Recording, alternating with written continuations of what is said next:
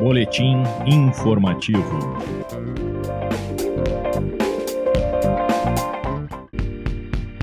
Nesta semana, o defensor público Antônio Flávio de Oliveira tomou posse como novo defensor público geral do estado do Rio Grande do Sul para o biênio 2020-2022.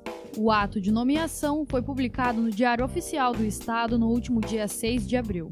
Em seu discurso, Oliveira destacou os seus compromissos para essa gestão.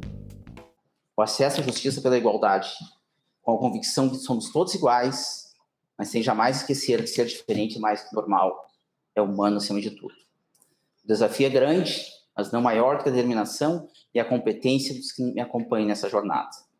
Nossos agentes, escudados por nossos servidores, estagiários terceirizados, alçaram a Defensoria Pública à condição de instituição da confiança do gaúcho, e aí, e aí a manteremos. E a força do diálogo e da composição serão os nortes dessa gestão, Deixando o cargo, o ex-defensor público-geral do Estado, Cristiano Vieira Hert, relembrou sua trajetória na defensoria e as conquistas alcançadas.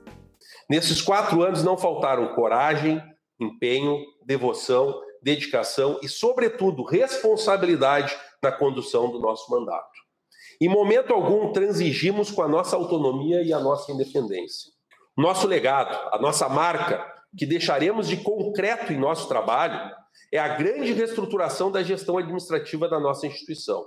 Estamos mais organizados, estamos planejando mais, nossos fluxos internos mais claros, mais transparentes, mais racionais. A solenidade de transmissão e posse ocorreu em caráter interno. Ela foi transmitida ao vivo nos canais institucionais da Defensoria Pública do Estado do Rio Grande do Sul, no YouTube e no Instagram. Para saber mais informações, fique atento ao site institucional e às redes sociais da Defensoria Pública, facebook.com.br defensoriars, arroba underline no Twitter e arroba underline no Instagram.